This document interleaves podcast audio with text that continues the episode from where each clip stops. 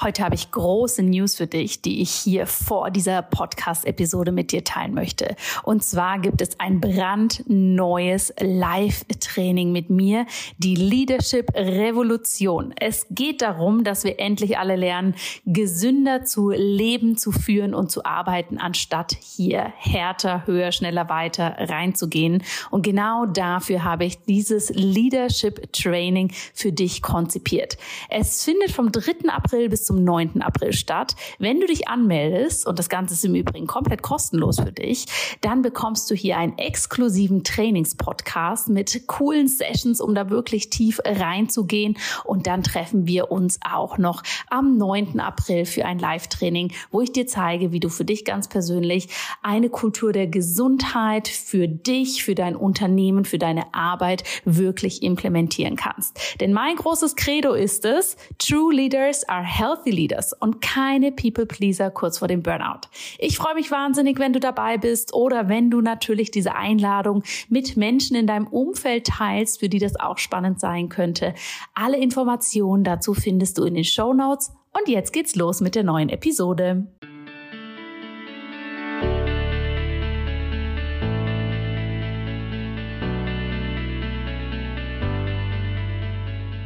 Hallo und herzlich willkommen bei Einfach Gesund Leben, deinem Podcast mit dem besten Mix aus ganzheitlicher Medizin, Yoga und Ayurveda und Ernährung.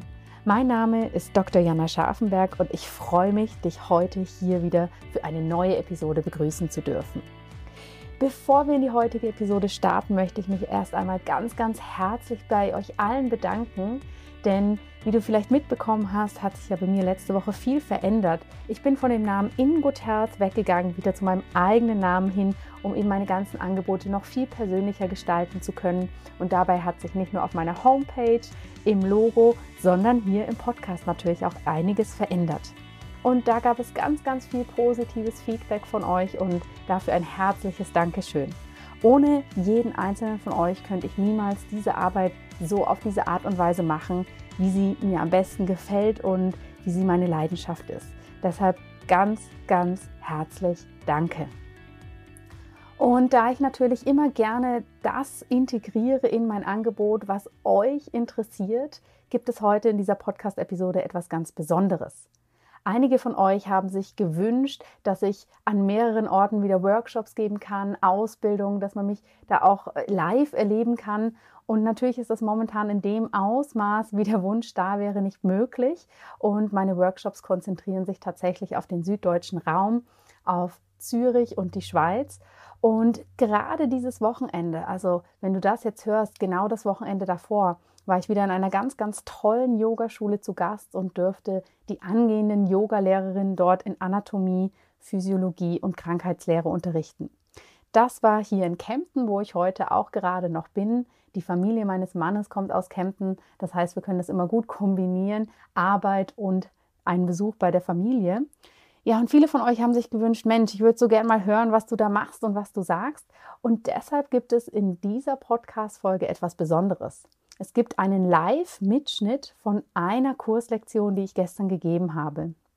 Und zwar haben wir über das Nervensystem gesprochen, über Stress und Hormone. Und ich habe einfach ja, mein Mikrofon mitgenommen und das Ganze für dich aufgezeichnet, dass du da mal Mäuschen spielen kannst, dass du da reinhören kannst. Das ist jetzt mal ein Versuch, ob das was Spannendes ist, ob das auch dich als Podcast-Hörer abholt. Deshalb freue ich mich total, wenn du mir dazu Rückmeldung gibst. Und ja, dann wünsche ich dir jetzt erstmal viel Spaß beim Reinhören in diese Live-Atmosphäre, in diese spannende Welt des ganzheitlichen Verstehens, wenn es um Stress geht. Also das heißt, jetzt wird uns das Nervensystem beschäftigen, denn das Nervensystem ist ja auch was, was nicht ganz unerheblich ist im Yoga. Auch wenn wir das jetzt erstmal nicht so anfassen können, wie vielleicht die Muskeln, ne, die wir durch die Haut spüren können oder irgendwelche Knochen, die wir spüren, wir können zwar Nerven indirekt wahrnehmen, du hast es ja vorhin schon gesagt, wenn ich in eine Haltung gehe und es fängt an zu kribbeln irgendwo, merkst du natürlich, dass dein Nervensystem zu dir spricht. Ja? Aber wir können jetzt ganz schlecht sagen, oh, da läuft ein Nerv und der sieht so aus und macht das und das. Was ist das Wichtige beim Nervensystem? Wir sprechen hier wieder von einem System. Und wir haben ja schon kennengelernt, ein System besteht aus verschiedenen Bestandteilen.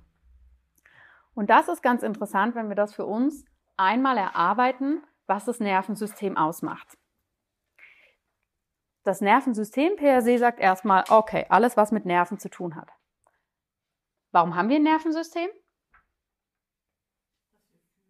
Dass wir fühlen, ja.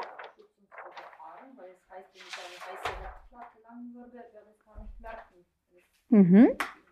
Genau.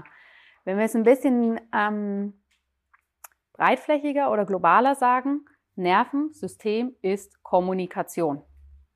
Wenn wir kein Nervensystem hätten, könnten wir nicht kommunizieren. Dann könntet ihr keine Reize von außen aufnehmen, könntet also nicht das jetzt mitbekommen, was ich sage. Ihr könntet das nicht in eurem Gehirn verarbeiten, euch eure eigenen Gedanken zu machen. Ist interessant, ist nicht so interessant, hm, habe ich nicht verstanden, was auch immer, ja? Und könntet nicht darauf reagieren. Und natürlich genauso, was ihr sagt mit dem Fühlen oder mit der Herdplatte, das kommt natürlich alles dazu. Auch das ist eine Kommunikation. Ich fasse wo drauf, ich nehme wahr, das ist heiß. Ich reagiere darauf. Funktioniert nur, weil diese Kommunikation quasi innerlich abläuft. Ja? Also Nervenbahn, Kommunikation. Welche Bestandteile des Nervensystems haben wir? Wir haben uns ja den Schädel gestern schon angeguckt ja, und haben gesagt, oh ja, der ist sehr, sehr flächiger Knochen und schützt sozusagen eine oberste Instanz unseres Nervensystems. Was ist da drin im Schädel? Das Gehirn. Was hast du gesagt? Unser Hirn. Ich verstanden gar nichts.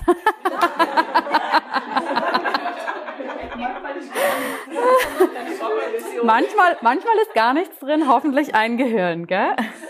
Also, das Gehirn ist sozusagen hier rein anatomisch gesehen sehr weit oben, die oberste Instanz. Ja?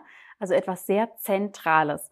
Das Gehirn ist unser Zentrum, wenn es darum geht, neuronale Verschaltung zu haben, diese Kommunikation zu machen. Und das könnt ihr euch wirklich vorstellen wie die Festplatte im Computer. Ne? Alles, was wir machen, alles, was wir im Körper spüren, kommt erstmal hier oben an und wird dann verarbeitet. Wir müssen das nicht immer unbedingt bewusst wahrnehmen. Ganz vieles läuft Gott sei Dank unbewusst ab. Sonst wären wir den ganzen Tag nur damit beschäftigt, was in unserem Körper wäre. Ach, der Darm bewegt sich ein bisschen. Mhm, ein bisschen Urin geht wieder in die Blase. Wir hatten null Chance, am Leben teilzunehmen. Deshalb ist unser Gehirn sehr nett, ja, und sagt, Mensch, das filtern wir. Ja, vieles läuft einfach ab. Das muss sie jetzt gar nicht bewusst mitbekommen. Und die wichtigen Sachen oder die vermeintlich wichtigen Sachen, die kommen dann in unser Bewusstsein. Also das Gehirn zählt daher zum zentralen Nervensystem. Neben dem Gehirn gehört aber noch etwas zum zentralen Nervensystem. Rückenmark, sehr gut. Warum?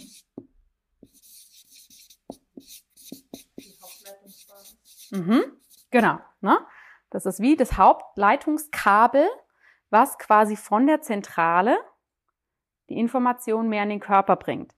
Das Rückenmark ist jetzt aber nicht so, dass es überall hingeht, sondern das haben wir gestern bei der Wirbelsäule schon gesehen. Es geht quasi aus dem Gehirn raus, relativ zentriert auch, als ein langer Strang entlang des Rückenmarkskanal. Und diesen Anteil nennen wir zentrales Nervensystem, Gehirn und Rückenmark. Neben Gehirn und Rückenmark haben wir ja Gott sei Dank noch mehr, ja, weil sonst wäre das tatsächlich sehr zentriert. Und was haben wir denn gestern gesagt, als wir die Wirbelsäule angeschaut haben? Was passiert bei den einzelnen Wirbeln? Seitlich. Da gehen Nerven raus. Ja? Das heißt, überall entlang des Rückenmarks verlassen aus dem zentralen Bereich in die Peripherie werden Nerven entlassen. Ja? Das heißt, ab dem Zeitpunkt, wo ein Nerv aus dem Rückenmark rausgeht und irgendwo in den Körper hin, sprechen wir nicht mehr vom zentralen Nervensystem, sondern vom peripheren Nervensystem. Ne? Als Gegensatz zum zentralen. Das ist also das periphere Nervensystem.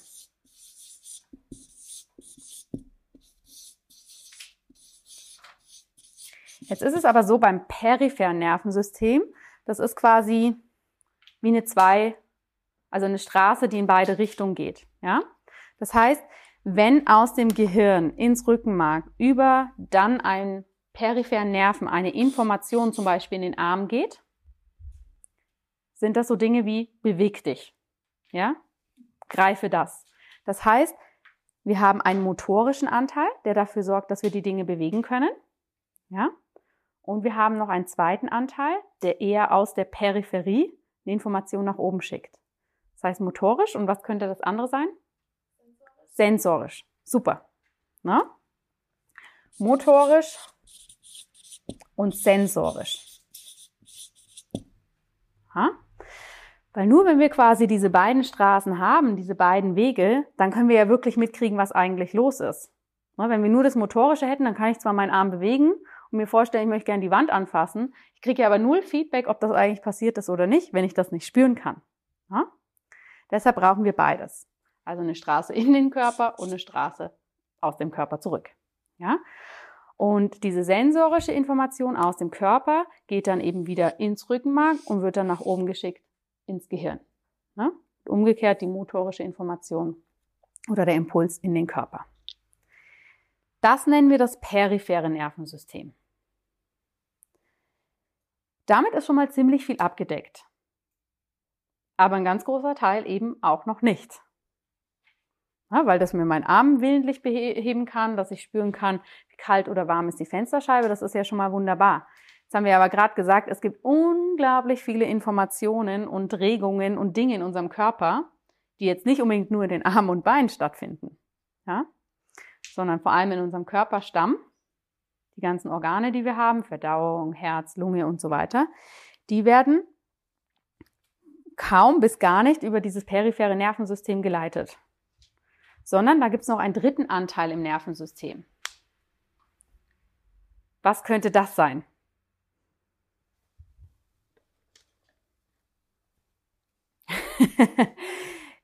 den, genau, Sympathikus und Parasympathikus wird schon geflüstert, sind ganz wichtige Worte. Neben dem zentralen, also Gehirn und Rückenmark, dem peripheren, ja, was wir sehr willkürlich einsetzen können, ja, vor allem das motorische, ne, das äh, können, unterliegt ja unserem Willen zu sagen, ich hebe meinen Fuß und solche Dinge. Haben wir noch einen dritten Anteil des Nervensystems und das ist das, hier wurde es gerade schon gesagt, das vegetative Nervensystem. Ja? Erstmal den Begriff einfach so hinnehmen. Wir gucken uns gleich an, was das genau ist. Vegetatives Nervensystem.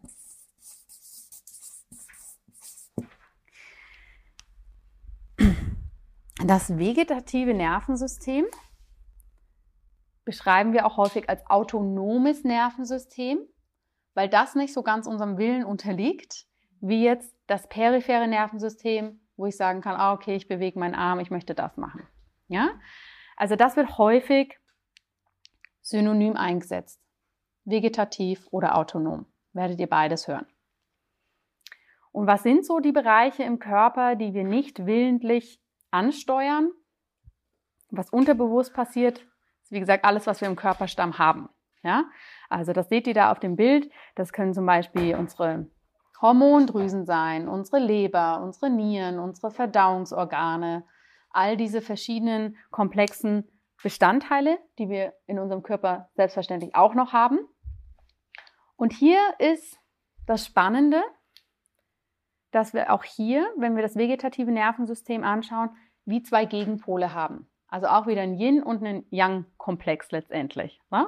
Kommt immer wieder auf. Eigentlich ist der Körper nicht schwierig. Ähm, das vegetative Nervensystem teilt sich in zwei Anteile auf.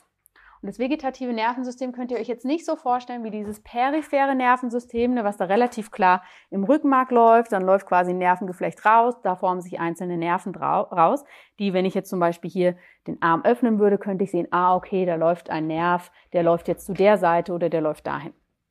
Das könnt ihr euch eher, auch wenn es da ein paar größere Stränge gibt, aber insgesamt ist das eher wie so ein feines Nervengeflecht, was natürlich dann zu allen Organen geht. Und diese beiden Pole, dieses Yin und Yang, nennen wir Genau. Sympathikus und Parasympathikus. Das sind die beiden Anteile, die wir im Nervensystem, im autonomen oder im unwillkürlichen haben oder im vegetativen. Nehmt gern den Namen, den ihr möchtet. Sympathikus und Parasympathikus. Wer hat das noch nie gehört? Hm? Kein Problem, einfach nur damit wir wissen, wo wir stehen. Also, wir haben zwei Anteile, zwei Pole, die alles steuern. Ja, weil was soll in unserem Körper passieren? Entweder wollen wir was aktivieren, wir wollen, dass irgendwas funktioniert, oder wir wollen, dass sich irgendwas erholen kann und regenerieren kann. Dazwischen pendeln wir eigentlich immer. Ja? Sympathikus, Parasympathikus. Und einer der beiden, einer dieser beiden Nervengeflechte, ist quasi eher für die Aktivierung da. Und das ist der Sympathikus. Ja? Also der Sympathikusanteil von unserem vegetativen Nervensystem sorgt dafür, dass alles bei uns aktiviert wird. Das müssen wir aber im Moment genauer angucken, weil Aktivierung bedeutet in verschiedenen Bereichen was unterschiedliches. Ja? Wenn ihr da mal in euer Skript schaut, der Sympathikus sorgt zum Beispiel dafür, dass die Pupillen sich weiten, also dass ich mehr aufnehmen kann, dass ich mehr sehe. Ja?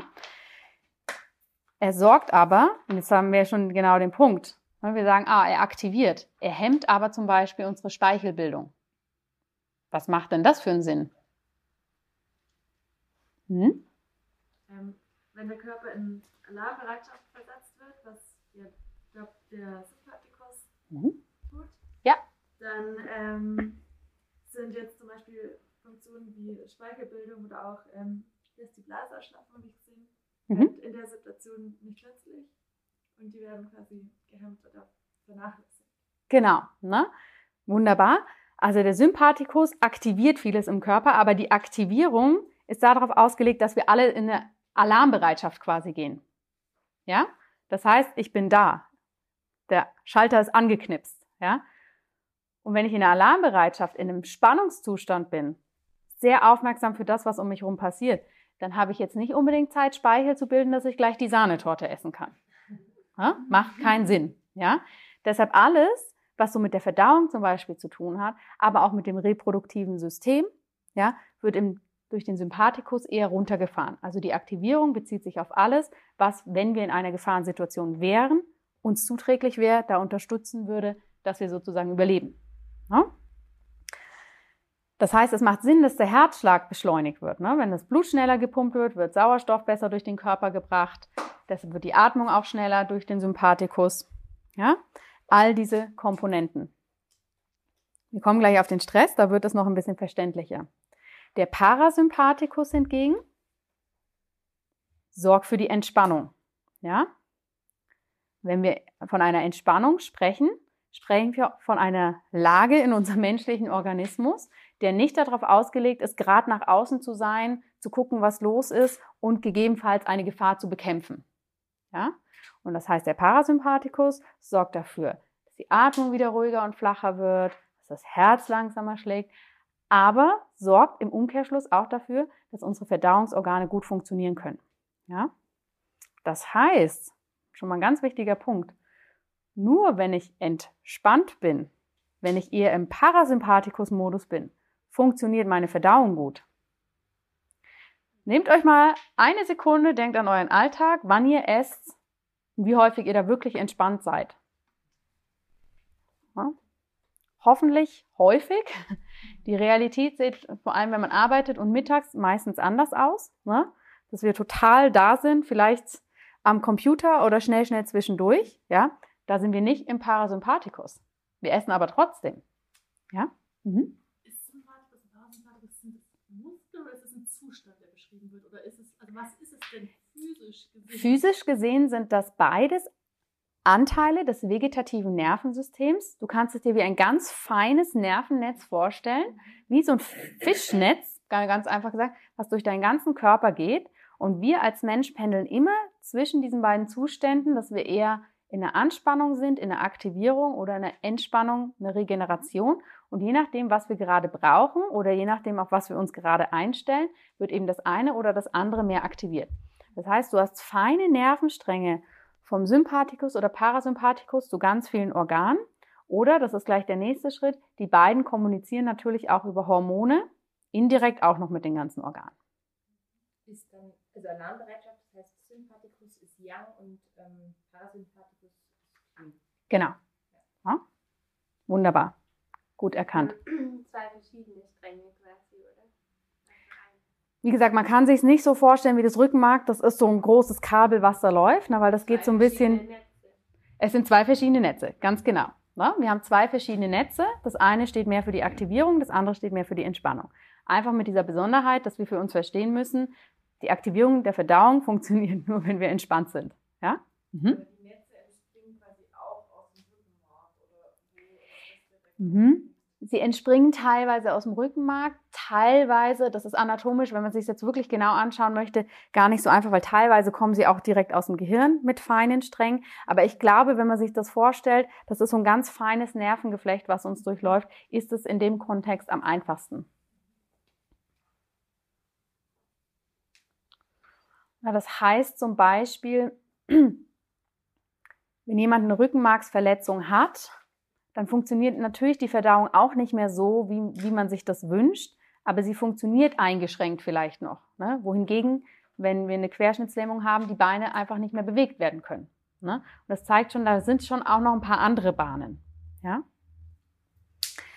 Genau, aber Sympathikus, unser Yang-lastiger Bereich, ja, und Parasympathikus, unser Yin-lastiger Bereich, der den ganzen Körper mehr in die Entspannung bringt. Und es ist für uns total wichtig, dass wir beides haben. Ja? Es würde uns nichts bringen, wenn wir nur den Parasympathikus hätten. Ja, auch wenn wir jetzt erst sagen, oh, das ist ja schön, hört sich nach Entspannung an. Aber dann könnten wir nicht in die Aktivierung kommen. Und ihr alle seid jetzt natürlicherweise unter einem gewissen Sympathikus-Einfluss, sonst könntet ihr gar nicht zuhören. Ja? Und es ist wie dieses Yin und Yang. Ne? Wir wollen immer gucken, dass wir beide Anteile haben, dass wir eben das große Ganze rund und ausbalanciert haben. Wenn ihr jetzt mal so an die Begriffe des Yang denkt und an den Sympathikus und an die Begriffe des Yin und den Parasympathikus, in was bewegen wir uns alle in unserem modernen Alltag mehr? Yang. Ne? Wir haben fast alle eine komplette Überaktivierung des Sympathikus. Also diese Regeneration, diese Entspannung fehlt uns eigentlich allen, wenn wir ehrlich sind. Ja? Und das bringt uns auch gleich zum nächsten Thema, was ich hier kurz einmal ansprechen möchte, damit man das gut versteht mit Sympathikus und Parasympathikus. Aber vorher, erstmal gibt es da Fragen. Nervensystem allgemein, diese Aufteilung in zentral, peripher, vegetativ, Sympathikus, Parasympathikus. Okay. Dann möchte ich kurz auf das Thema Stress eingehen. Weil Stress ist was, was jeder kennt. Gibt es hier jemanden, der noch nie gestresst war? Ja? Schon allein das Lachen zeigt ja, ist eine Utopie. Das Spannende ist aber, dass Stress sich für uns alle anders anfühlt. Ja? Wie fühlst, was ist das, wenn du gestresst bist? Wie fühlst du dich? Ähm, ja, nervös, ähm, durcheinander, weiß vielleicht nicht, was ich zuerst machen soll. Mhm. Ja, einfach unruhig. Und wie zeigt sich das in deinem Körper?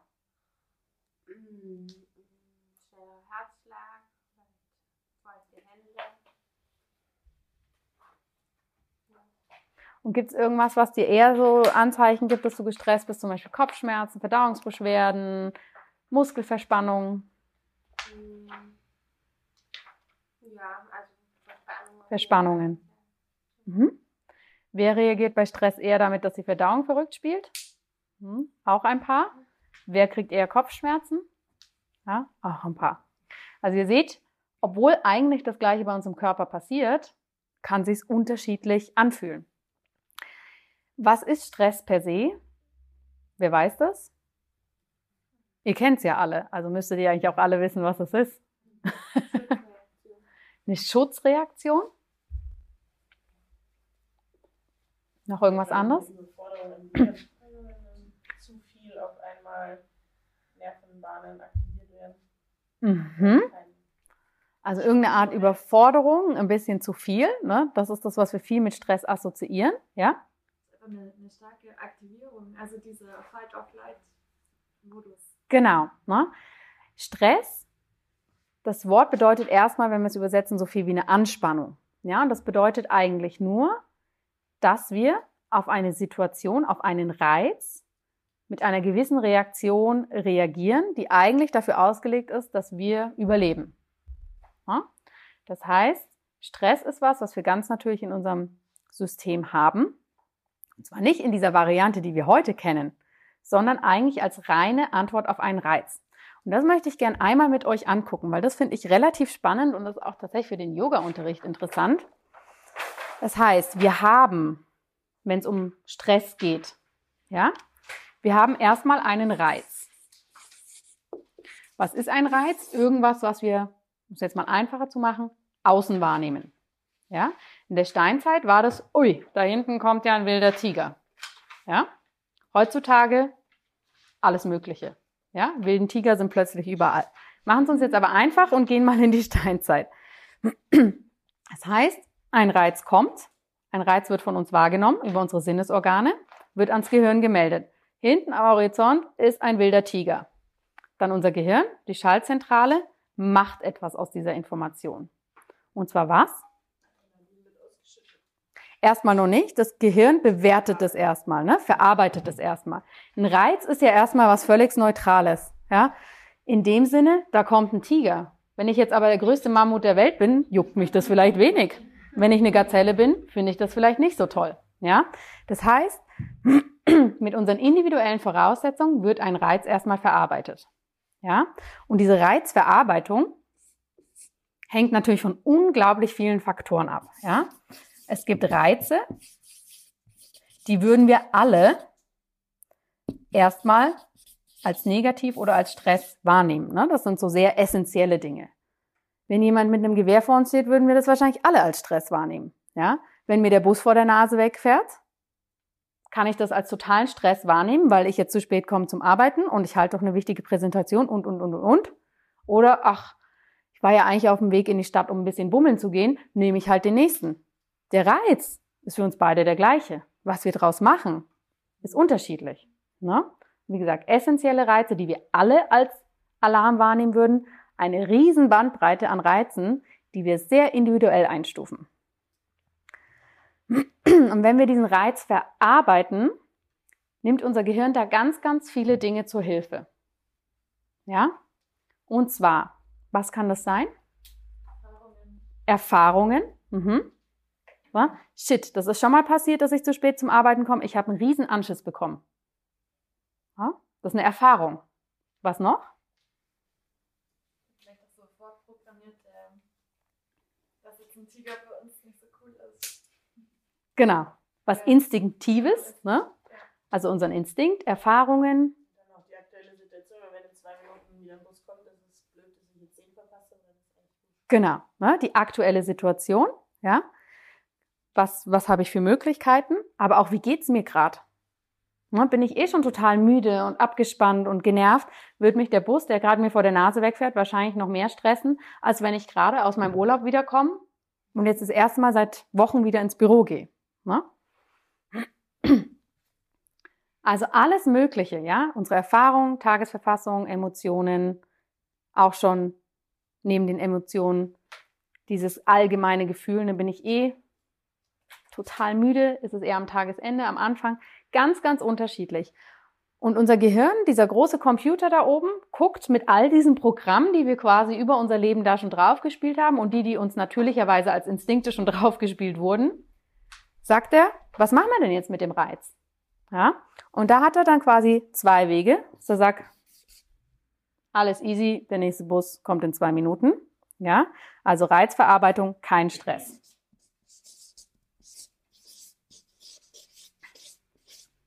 Oder wir haben den großen anderen Weg. So ein Mist. Der nächste Bus kommt erst in zehn Minuten. Das geht sich heute nicht mehr aus. Oh, der Tiger kommt wirklich auf mich zu. Stress. Weil Stress bedeutet einfach nur Achtung, Achtung, Alarm im Körper. Und das Spannende ist, wenn unsere große Schaltzentrale einmal sagt, ja, Stress, dann ist es, als ob ihr innerlich einen Schalter umlegt. Ich sage immer, den Feueralarm auslöst. Ja? Wenn der Feueralarm einmal ausgelöst ist, könnt ihr auch nicht bei der Feuerwehr anrufen und sagen, hey, also ein Feuerwehrmann würde reichen, sondern dann passiert das ganze Programm. Ne? Und genauso ist es bei uns im Körper. Wir können nicht dem Körper sagen, Achtung, Achtung, das ist jetzt ein bisschen Stress, Es reicht, wenn du dich ein bisschen anspannst. Wenn, dann läuft immer das volle Programm ab. Wenn ihr einmal innerlich den Feueralarm drückt, kommt die ganze Feuerwehr. Ja? Weil so ist unser Körper, unsere Biologie dafür ausgelegt. Ja? Und wer sind denn jetzt so die Feuerwehrmänner in uns drin? Erstmal natürlich der Sympathikus, der steuert das. Das ist unsere Feuerwehrzentrale. Ja? Wenn die das Signal bekommen, ah, okay, ab in die Anspannung, ab in die Aktivierung, dann funktioniert das natürlich, dass die sozusagen ihre Feuerwehrmänner rein über die Nervenimpulse senden. Und die anderen Feuerwehrmänner, die wir haben, sind Hormone. Das sind die anderen großen Kommunikationspartikelchen, ähm, sage ich jetzt mal, die in unserem Körper zur Verfügung stehen, das kommuniziert werden kann. Ne? Entweder über Nervenimpulse direkt oder über Hormone. Und was sind so unsere Stresshormone? Adrenalin, genau, Noradrenalin und Adrenalin. Der Einfachheit halber bleiben wir mal beim Adrenalin. Und das andere? Cortisol. Ja? Und das heißt, entweder über Nervenbahnen direkt, über den Sympathikus direkt oder über diese beiden Hormone geht es dann im Körper los, dass der ganze Körper in diese Aktivierung oder in diese Alarmbereitschaft versetzt wird. Und dann passiert genau das, was ihr im Skript seht. Ja? Pupillen weiten sich, die Atmung flacht ab, der Herzschlag wird schneller, die Muskeln spannen sich an, Kiefer spannt sich an, ja? Verdauung wird runtergefahren, unser reproduktives System, also all unsere Geschlechtsorgane werden etwas runtergefahren, weil wenn wir jetzt gleich mit dem Tiger kämpfen, haben wir auch keine Zeit, uns fortzupflanzen. Das ist ein ganz natürlicher Instinkt. Ja? Und eben, wenn ich jetzt gleich mit dem Tiger kämpfe, muss meine Verdauung auch mal kurz, auch wenn ich gerade gegessen habe, aber kurz eine Pause machen, weil jetzt ist was Wichtigeres da. Ne? Und auf verschiedenen Ebenen wirken dann eben diese Nervenimpulse entweder direkt an den Organen oder über das Adrenalin und Cortisol im ganzen Körper. Gerade Adrenalin und Cortisol sind da sehr spannend. Das Adrenalin sorgt eben zum Beispiel dafür, dass sich unsere Blutgefäße verengen, das Herz schneller schlägt, und letztendlich kann man sich, um das ganz einfach zu sagen, Adrenalin vorstellen. Das ist wirklich so der Feuerwehrmann durch, durch den ganzen Körper rauscht und sagt, Achtung, Achtung, Alarm, Alarm, Alarm, wir sind in Gefahr. Ja? Also unterm Strich eigentlich jede Körperzelle erfährt, oh oh, wir sind im absoluten Notzustand. Das Cortisol ist dann quasi wie die zweite Instanz, die dann noch hinterher rauscht und sagt, hey, wir sind jetzt im Alarm. Ähm, das bedeutet, wir müssen jetzt möglichst viel Energie haben, um gleich kämpfen zu können. Und diese Energie, wir haben ja immer einen gewissen Blutzuckerspiegel, ja, aber es wird zusätzlich noch Energie mobilisiert, unter anderem aus der Leber, ja, die schüttet quasi Zucker, den sie kurzfristig gespeichert hat für uns, in den Körper, ne, weil wenn wir gleich kämpfen oder wegrennen, dieses Fight or Flight, brauchen wir Energie. Und das heißt, nach dieser Alarmphase, die quasi durch die Nervenbahn, Adrenalin und Cortisol ins Leben gerufen wird. Ja? Was sollte denn nach einem Alarm passieren? Was sollte denn passieren, wenn ihr den Feueralarm drückt? Na, hoffentlich kommt jemand und macht was. Ne? und das heißt für uns im Körper genau das Gleiche. Das heißt, wenn wir uns in diesen Alarmmodus bringen, in diesen Stressmodus, sollte dann eigentlich auch was passieren. Das heißt, es sollte eine Handlung passieren, die eben diesen Reiz von uns wegbringt. Ja? Ganz einfach beim Tiger, okay, ich renn weg oder ich kämpfe. Beim Bus, ich fälle eine Entscheidung, dass ich jetzt auf den nächsten wart oder halt zur Arbeit lauf. Aber irgendeine Handlung sollte passieren. Ja?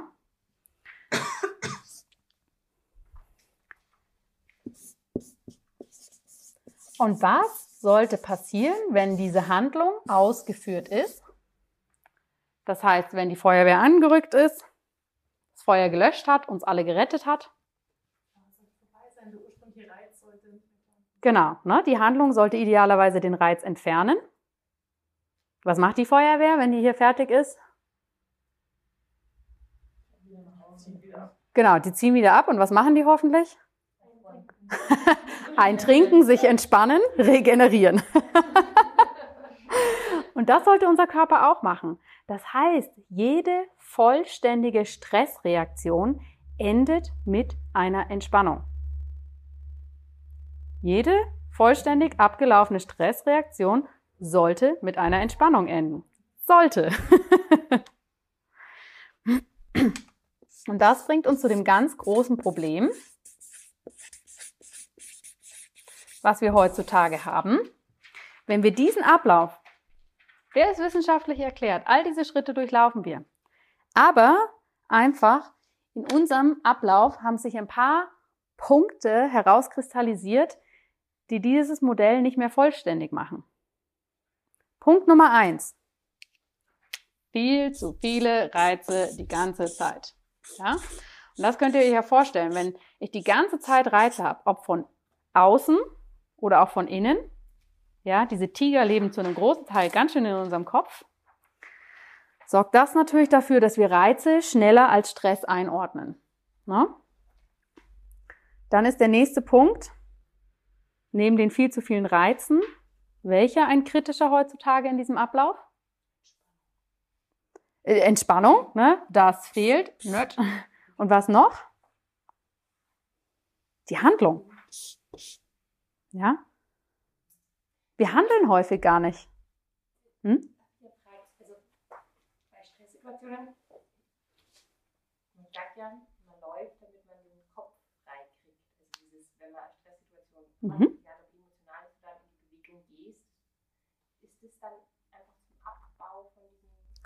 Mhm.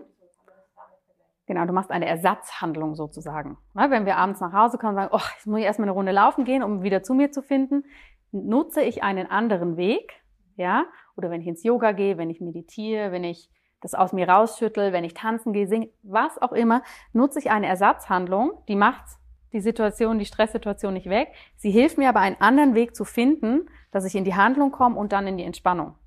Ja? Das nutzen wir relativ viel. Das ist bis zu einem gewissen Maß auch okay. Ne? Aber da sind wir am Punkt, was wir vorhin auch schon gesagt haben, wenn wir etwas in unserem Körper verändern wollen. Ne? Natürlich ist es wunderbar, wenn ich jeden Abend laufen gehe. Wenn ich aber kreuzunglücklich in meinem Job bin, kann ich jeden Abend einen Halbmarathon laufen und es wird sich am nächsten Tag nichts ändern, außer ich setze mich dafür ein, dass sich was ändert. Ne? Und das ist nochmal, um das zu verdeutlichen, viel zu viele Reize sorgt dafür, dass wir die Reizverarbeitung tendenziell schneller mal in Richtung Stress für uns selber innerlich interpretieren. Das liegt natürlich nicht immer in unserer Hand, weil vieles unbewusst abläuft. Ja, deshalb hilft es auch null, wenn man zu jemandem sagt, der gerade sich aufregt, jetzt entspann dich doch mal, ne? weil der hat einfach gerade schon wieder sein Feueralarm gedrückt. Ja, das passiert automatisch dann, ne? aber eben Handlung und Entspannung fehlen häufig. Und das ist das, was wir als chronischen Stress bezeichnen. Ja, wenn wir nicht mehr aus dieser eigentlich natürlichen kurzfristigen und vollständigen Handlungen, die wir alle brauchen im Leben, wenn wir aus dieser nicht mehr rauskommen, sondern in diesem Zustand die ganze Zeit hängen bleiben. Dass wir immer und immer wieder den Feueralarm drücken, immer und immer wieder die ganze Patrouille aussenden und die dann da haben, kämpfen lassen bis zur Erschöpfung. Das ist chronischer Stress. Und wenn ihr jetzt mal allein an die Punkte denkt, die wir jetzt gesagt haben, ne, was der Sympathikus, was das Adrenalin, was das Cortisol, was die alle machen. Jetzt müsst ihr euch mal vorstellen, was das bedeutet, wenn es dauerhaft in unserem Körper ist. Ja? Dauerhaft die Muskeln angespannt. Dauerhaft die Verdauung unterdrückt in ihrer Funktion. Dauerhaft unsere Fortpflanzungsorgane unterdrückt. Das zeigt sich bei Frauen in äh, Unregelmäßigkeiten im Zyklus, in Schwierigkeiten schwanger zu werden, bei Männern kann sich das natürlich auch genauso zeigen, in der Potenz, in der Qualität der Spermien und so weiter. Viele von uns merken bei der Verdauung, ne, och, ich bin gerade ziemlich angespannt. Ja? Verdauung wird entweder so schnell, dass wir eher Durchfall haben oder sie funktioniert nicht mehr richtig, dass wir Verstopfung haben. Natürlich hat es dann im nächsten Schritt auch, wenn wir was essen, können wir die Nährstoffe nicht mehr so gut aufnehmen, ja, weil die Verdauung nicht richtig funktioniert. Wer von euch isst im Stress jeden Tag ganz vorbildlich viel Gemüse, kocht viel selber. Ne? Das ist dann der nächste Punkt. Wir neigen dann auch eher dazu, natürlich Sachen zu essen, die uns zwar schnell Energie bringen, ist auch ganz natürlich in dem Sinne, weil das Cortisol sagt ja ständig innerlich, Achtung, Achtung, wir sind am Kämpfen, wir brauchen schnell verfügbare Energie. Das sagt das Cortisol uns innerlich die ganze Zeit. Die Leber reagiert am Anfang drauf, aber irgendwann sagt die Leber ja, Also ich habe ja meine Vorräte jetzt schon aufgegeben, ab ins Blut gegeben. Jetzt sollten wir vielleicht mal neue Energie aufnehmen. Das heißt, im Gehirn wird das Signal gemeldet, wir brauchen schnell verfügbare Energie. Und die schnell verfügbare Energie ist nicht die Gemüsepfanne, die man sich äh, entspannt abends zubereitet, sondern Schokolade, Fast Food, irgendwas, was man mitnehmen kann, Convenient Food, all das. Ja? Das heißt, dieser ganze Teufelskreislauf begünstigt sich natürlich. Ja? Weil je schlechter ich mich körperlich fühle, desto anfälliger bin ich darin, äh, Reize schneller als Stress zu verarbeiten. Und das bringt natürlich ganz viel mit sich, was diesen chronischen Stress, ja, da wird ja sehr viel drüber geredet. Chronischer Stress ist ungesund, macht krank. Ja, ich glaube, das könnt ihr euch so jetzt vielleicht ganz gut vorstellen, wenn wir dauerhaft in diesem Alarmzustand sind. Das schwächt unser Immunsystem. Ja, das lässt uns Schmerzen viel stärker empfinden. Na? Das sorgt dafür, dass wir ungesund essen. Das sorgt dafür, dass wir weniger Energie haben. Es sorgt dafür, dass wir weniger schlafen. Und das ist natürlich ein wahnsinniger Teufelskreislauf. Und am Ende dieses Teufelskreislauf, wenn wir, könnt ihr euch mit der Feuerwehr nochmal richtig gut vorstellen. Wenn wir als Chef sagen, es ist super, dass ich jetzt so eine tolle Feuerwehrpatrouille habe, aber die arbeiten jetzt einfach 24 Stunden am Tag ohne Pause, natürlich brechen die irgendwann zusammen. Und genauso ist es in unserem Körper. Natürlich bricht der irgendwann zusammen. Wie nennen wir diesen Zusammenbruch? Burnout. Ne? Das ist ein richtiges Ausbrennen.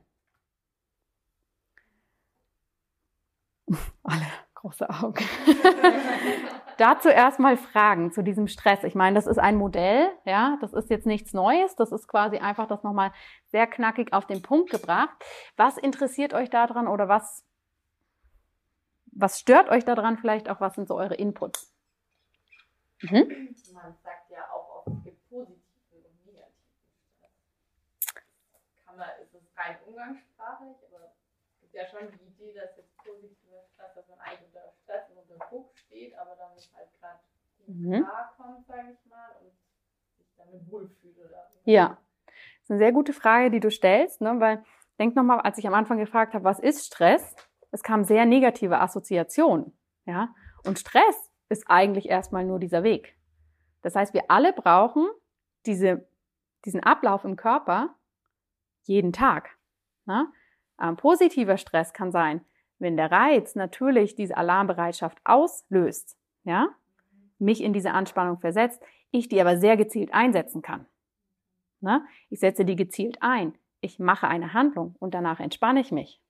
Ihr kennt es alle als Euphorie, wenn ihr euch vielleicht vor irgendeiner Prüfung oder vor irgendeinem, ich weiß nicht, Auftritt oder was auch immer, ja, ist man da sehr, uff, das ist jetzt eine Anspannung und dann macht man das und hinterher hat man so ein Glücksgefühl, so ein Hochgefühl, ja, dann habt ihr den Stress sehr positiv kanalisiert.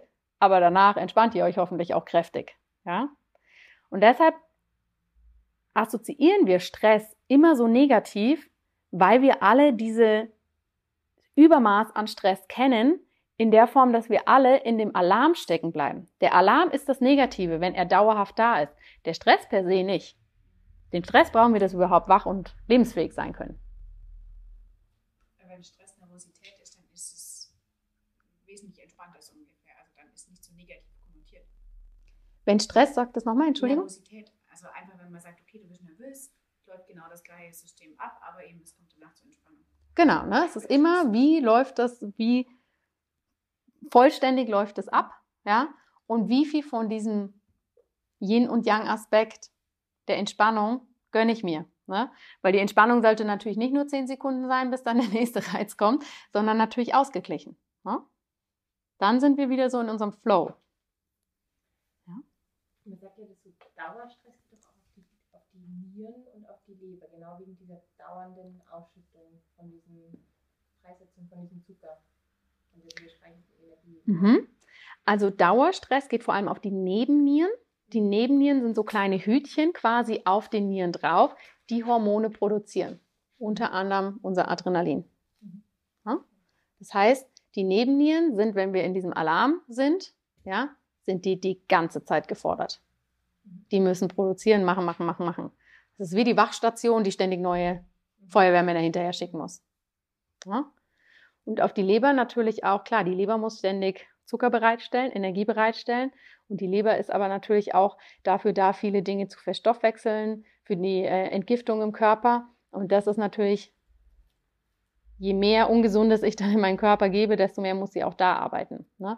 Und es hängt natürlich alles zusammen, wenn ich dann nicht mehr die Nährstoffe richtig aufnehme, wenn ich nicht mehr richtig gut auf die Toilette gehen kann. Irgendwer im Körper muss es immer irgendwie versuchen, wieder auszugleichen. Ne? Aber es geht auf alle Organe. Ne? Also diese, dieser Alarm geht auf alle Organe. Ein großer Punkt, warum viele Menschen zu uns ins Yoga kommen, weil sie merken, so geht es einfach nicht. Was habt ihr das Gefühl, was hilft Yoga, wenn ihr diesen Ablauf anschaut? Wo setzt es an? Warum ist denn Yoga stressreduzierend? Hm? Ähm, also wenn man den Geist sehr kurzlich dann auch zur Ruhe bringt, dass du dann einfach erst gar nicht die Alarmglocke läutest. Mhm.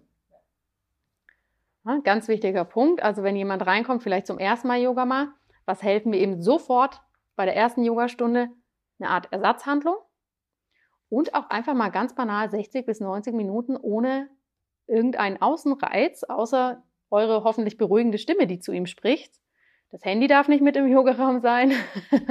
es gibt sonst kein Gedudel und nichts. Ja, also erstmal überhaupt das wieder kennenlernen. Was bedeutet es, eine eher reizarme äh, Umwelt zu schaffen? Ja, das sind so, sagen wir mal, die ganz schnellen Dinge, die Yoga machen kann. Deshalb ist für viele ja auch am Anfang die Endentspannung des Shavasana eine riesen, riesen Challenge, weil wir das nicht mehr in unserem Alltag haben, dass wir mal eine Zeit haben, wo kein Reiz kommt. Ja? Das hilft Yoga relativ schnell und dann natürlich sehr individuell gesehen auf unterschiedliche Bereiche. Ne, es hilft den Körper besser kennenzulernen, es hilft runterzufahren. Durch die Atmung gibt es natürlich ein ganz, ganz großes Werkzeug, was hilft, in die Entspannung zu kommen, weil auch bei dieser ganzen Stressreaktion ist natürlich die Atmung, habt ihr ja gerade gehört, wenn der Sympathikus einsetzt, Atmung wird flach, wird schnell, ja, und hier habe ich natürlich ein ganz kraftvolles Werkzeug, wo ich sagen kann, okay, da kann ich schon mal unterbrechen. Und das hilft zum Beispiel auch bei der Reizverarbeitung. Das kennt ihr alle, dieses, oh shit, jetzt ist das und das passiert. Jetzt hole ich erstmal kurz tief Luft, bevor ich ganz impulsiv der Person irgendeine Ansage mache oder irgendwie reagiere oder in mein, meine Schlaufe rein verfall, die, die ich habe, wenn ich den Bus verpasse. Und natürlich, es hilft, Verspannungen zu lösen. All diese Dinge, ja. Und es wird bei jedem ein bisschen was anderes auslösen. Aber es ist eigentlich wunderbar, weil es ist so vielfältig, unsere wundervolle Yoga-Praxis, dass für jeden, wenn er das macht und in sein Leben lässt, andere Dinge offensichtlich werden. Ne? Auch wenn der erste Impuls ist, ich komme, weil ich Rückenschmerzen habe, ich komme, weil ich so gestresst bin oder ich komme aus dem und dem Grund. Vieles lässt sich leider, leider immer auf das zurückführen. Ja. Mhm. Ich kann nochmal erklären, wie die Atmung eben anatomisch oder in Bezug auf das Nervensystem dann wirkt. Also baut sich da zum Beispiel Adrenalin dann ab oder was passiert da genau? Ähm, du meinst, wenn ich im Stress bin und dann tief atme? Ähm, ja, oder wenn dann jemand ins Yoga kommt, ja, um eben in die Entspannung zu kommen. Also was passiert da im Nervensystem, wenn wir von Entspannung reden? Mhm. Es ist tatsächlich die Rückmeldung, wenn ich tief atme, wenn ich voll und tief atme, gibt das die direkte Rückmeldung an mein Gehirn. Okay, es ist alles gut, es ist ruhig. Das ist einfach Nervenimpulse, die weiterleiten. Die Person, ganz banal gesagt, kann tief atmen. So groß kann dieser Tiger gar nicht sein. Oder auch der ist ja eigentlich hinter einer Scheibe. Ne? Also die Atmung ist wirklich was, wo ich sofort dem Gehirn eine Rückmeldung geben kann. Ja? Und wenn die Menschen natürlich lernen, ihre Atmung erstmal A bewusst wahrzunehmen, B zu verstehen, wow, ich schnapp ja eigentlich nur Luft, ich atme gar nicht, ja? Und C, okay, ich kann die Atmung in verschiedenen Bereichen einsetzen, ja? Zack, ich habe einen Reiz. Ich bin schon eigentlich in der Schlaufe, dass ich das als was Negatives, als Stress einordne. Moment, jetzt nehme ich mich einen Moment raus, ja, auch dieses Rauszoomen und das erstmal angucken. Hey, ist das wirklich so schlimm, dass dieser Bus jetzt weggefahren ist? Oder mache ich das eigentlich schon fast automatisch, dass ich mich aufrege? Ja, kann natürlich die Atmung ein gutes Tool sein, dass man sagt, okay, erstmal dreimal tief durchatmen, bevor man reagiert, bevor man antwortet. Ja, das ist auch was, was man lernen muss. Aber dafür ist die Atmung, weil wir eigentlich alle wissen, wie wir atmen können, vielleicht verlernt haben, wie tief wir atmen können, ist da unglaublich praktisch. Ja? Wir können auch Anti-Stress-Bälle in die Hand nehmen und all das geht auch. Aber die Atmung haben wir immer bei uns. Ja? Und die Atmung kann ich einsetzen, ohne dass es jemand in der, im Business-Meeting sieht. Ja? Ich kann tief atmen, ohne dass jemand von außen sagt, aha, sie muss jetzt erstmal ihre Atemübung machen. Mhm. Wohingegen, wenn ich meine Stressbälle und alles Mögliche auspacke, ist natürlich gleich ein ganz anderes Zinnober. Oder Moment, ich muss erstmal meditieren gehen. Also über die Atmung ist einfach was Schönes, was wir immer dabei haben. Was habt ihr dazu für Fragen? Stress allgemein, Burnout, chronischer Stress, Yoga. Mhm. Oder Anmerkungen. Ja, man weiß es eigentlich, jeder von uns, aber die Umsetzung ist die Frage. Also man muss sich wirklich sich selber beobachten und dann in dem gegebenen Moment wirklich dann die Atemtechnik anwenden und nicht reagieren und halt sagen, was rein und jetzt ja. Es ist absolut so, ne? Das ist, ich meine, wir müssen uns das mal genau überlegen. Wir sind in eine gewisse Art von Gesellschaft hineingeboren. Wir haben gewisse Dinge über unsere Erziehung, Prägung, wie wir mit Dingen umgehen und sind einfach von wahnsinnig vielen Dingen im Außen wie auch im Innen, ja. Das ist ja die ganze Zeit da. Und allein dieses Mal Stopp sagen und sich überhaupt mal angucken, was da passiert, das ist nicht so einfach, weil wir rennen ja doch alle irgendwo in unserem Hamsterrad und machen, machen, machen, machen. Und das ist natürlich einfacher, dass diese Dinge einfach die ganze Zeit ablaufen, dass ich mich wirklich mal rausnehme und mir das angucke. Weil was können wir machen? Wir können natürlich gucken, dass wir nicht ganz so viele Reize bekommen. Wir können gucken, dass wir die Reize, die wir bekommen, dass wir die möglichst positiv verarbeiten. Ne, dass wir die Reize für uns umwandeln. Ich kann sagen, okay, mein Job stresst mich, der ist wirklich wahnsinnig anstrengend ich kann entweder die ganze Zeit negativ drüber sprechen und das weitermachen, oder ich kann jetzt einfach für mich einstehen und diese Situation ändern. Ja? Wenn wir andere Situationen haben, es gibt natürlich auch Lebenssituationen, denen können wir uns nicht ganz so einfach entziehen. Wenn ich ein Kind habe, was einfach schlecht schläft und dadurch schlafe ich auch schlecht, ja, ich kann das Kind nicht einfach weggeben. Möchte ich auch gar nicht. Aber wie kann ich vielleicht gucken, dass ich mehr Entspannung in mein Leben kriege? Ja, dass der Partner die Nacht schmeißt oder dass ich mich am Tag nochmal hinlegen kann oder alles Mögliche. Ja, das heißt, je mehr wir identifizieren können, was sind eigentlich die großen Dinge, die uns stressen? Kann ich die vermeiden? Kann ich die für mich ändern? Machen. Wenn ich die nicht für mich ändern kann, wie kann ich wenigstens gucken, dass ich danach möglichst wieder in die Entspannung komme? Ja? das ist eine lange, lange Übung und immer wieder eine neue Herausforderung. Also ich glaube nicht, dass irgendwer von uns da ein Patentrezept hat. Ja, können nur gucken, wie können wir das für uns machen. Und das fassen wir alles unter dem großen Stichwort Resilienz zusammen. Ne? Resilienz ist sozusagen unsere ganz individuelle Widerstandsfähigkeit gegen Stress. Und das Ziel ist ja nicht, dass wir sagen, oh, ich bin nie gestresst. Das ist unrealistisch. Das Ziel ist einfach, den Stress in so einem Maß zu halten, dass es für uns okay ist und so viel Entspannung reinzubringen, dass wir auch einfach gesund bleiben. Ne? Wenn wir sagen, wir sind nie gestresst, ist es genauso wie alles ist perfekt und uns geht es immer gut. Eine völligste Illusion, das muss auch gar nicht. Ja, das Ziel ist einfach, wie kann ich das reell für mich so umwandeln, dass es okay ist. Und deshalb auch, um das abschließend noch zu sagen, viele Menschen, die in einem Burnout sind oder in einem Burnout waren, auch wenn sich das sehr paradox anhört, sagen hinterher, ja, kann ich aus meiner Familie, aus eigener Erfahrung bestätigen, das war das Beste, was mir hat passieren können, auch wenn es ein sehr unbequemer und sehr schwieriger und langer Weg war. Aber jetzt weiß ich, wie ich auf mich höre, weil in, dieses, in diese Situation gehe ich nicht mehr zurück. Ja? Und auch meine Klienten, die einen Burnout hatten, selbst sagen ganz häufig auch, Mensch, ich bin überhaupt nicht mehr so belastungsfähig wie früher. Und da kann man dann auch nur sagen, das ist auch gut so, weil die Belastung, die du dir früher zugemutet hast, heißt eine 60-Stunden-Woche und, und, und, und, und. Jetzt bist du einfach mal in einer Belastung, die für dich völlig okay ist. Und das ist einfach Fakt, dass wir in einer Gesellschaft sind, dass leisten, leisten, leisten, machen, machen, machen viel mehr anerkannt ist als ich lasse mal fünf gerade sein. Ja? Sage ich immer das klassische Beispiel, wenn, ne, wenn, wenn wir jemanden fragen, hey, wie geht's denn dir? Und die Person sagt, du, eigentlich alles völlig entspannt. Fast schon denken, hm. oder was? Du hast morgen spontan Zeit für einen Kaffee? Okay, ich hätte dann in drei Wochen wieder Zeit. Ja? Also Stress ist schon auch ein Statussymbol. Ne? Mhm. Ja. Also das merkst du in den neueren, jüngeren Generationen, die ja schon da ganz anders mit Leistungen und Erwartungen und keine Ahnung, Statussymbolen Mhm. Karriere umgehen. Gott sei Dank. Ja. Ja. Es ist gut, dass der Gegentrend kommt. Der ist auch absolut wichtig. Ne? Und wahrscheinlich braucht es immer so einen Tipping Point.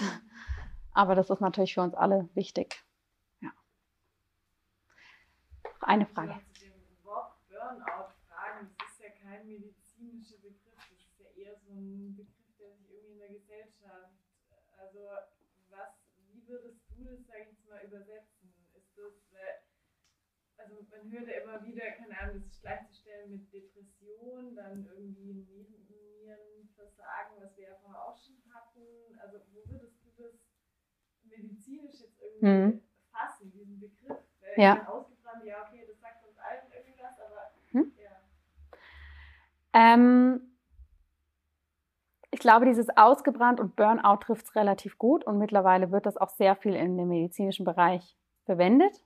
Ja, es wurde ja auch lange gesagt, Burnout, das gibt's gar nicht, was soll denn das überhaupt sein? Ja. Ähm, in der Medizin wird das häufig sehr elegant als chronisches Erschöpfungssyndrom beschrieben. Sagt eigentlich genau das Gleiche aus wie ein Burnout. Dieses, ähm, dass das das Gleiche ist wie Depression, kann man definitiv nicht so sagen. Das sind zwei ganz unterschiedliche Dinge. Ein, eine chronische Erschöpfung oder ein Burnout kann eine depressive Komponente mit sich bringen, aber eine Depression ist für sich ein ganz eigenständiges Krankheitsbild. Das mag sich vielleicht erstmal ein bisschen ähnlich zeigen, dass die Leute quasi nicht in der Lage sind, in die Aktivität zu kommen, ja, und erschöpft wirken, aber der Grundmechanismus ist ein ganz anderer. Ja? Das heißt, jemand, der eine Depression hat, braucht eine andere, genauso vielseitig zusammengesetzte Therapie wie jemand, der ein Burnout hat. Ja, aber ganz unterschiedliche Geschichten. Ich hoffe, dass dir diese etwas andere Folge gut gefallen hat, dass du hier vieles hast mitnehmen können, dass du hoffentlich auch diese Live-Atmosphäre genossen hast. Melde dich doch gern dazu, lass mich wissen, was du davon hältst und ob das etwas ist, was ich mehr in diesen Podcast einbauen kann für dich. Und wenn dir diese Podcast-Episode gefallen hat, dann würde ich mich total freuen, wenn du dir einige Minuten Zeit nimmst und mir bei iTunes eine Review hinterlässt mit deiner ehrlichen und konstruktiven Meinung oder mir auch sehr gern eine E-Mail schreibst, in der du mir Rückmeldung gibst, was du dir vielleicht für Themen wünschst und was ich dir Gutes tun kann. Am Freitag gibt es die nächste Yogi Special Folge.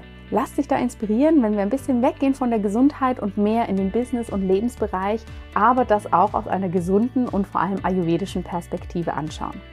Bis dahin wünsche ich dir eine gute Zeit und lass es dir gut gehen.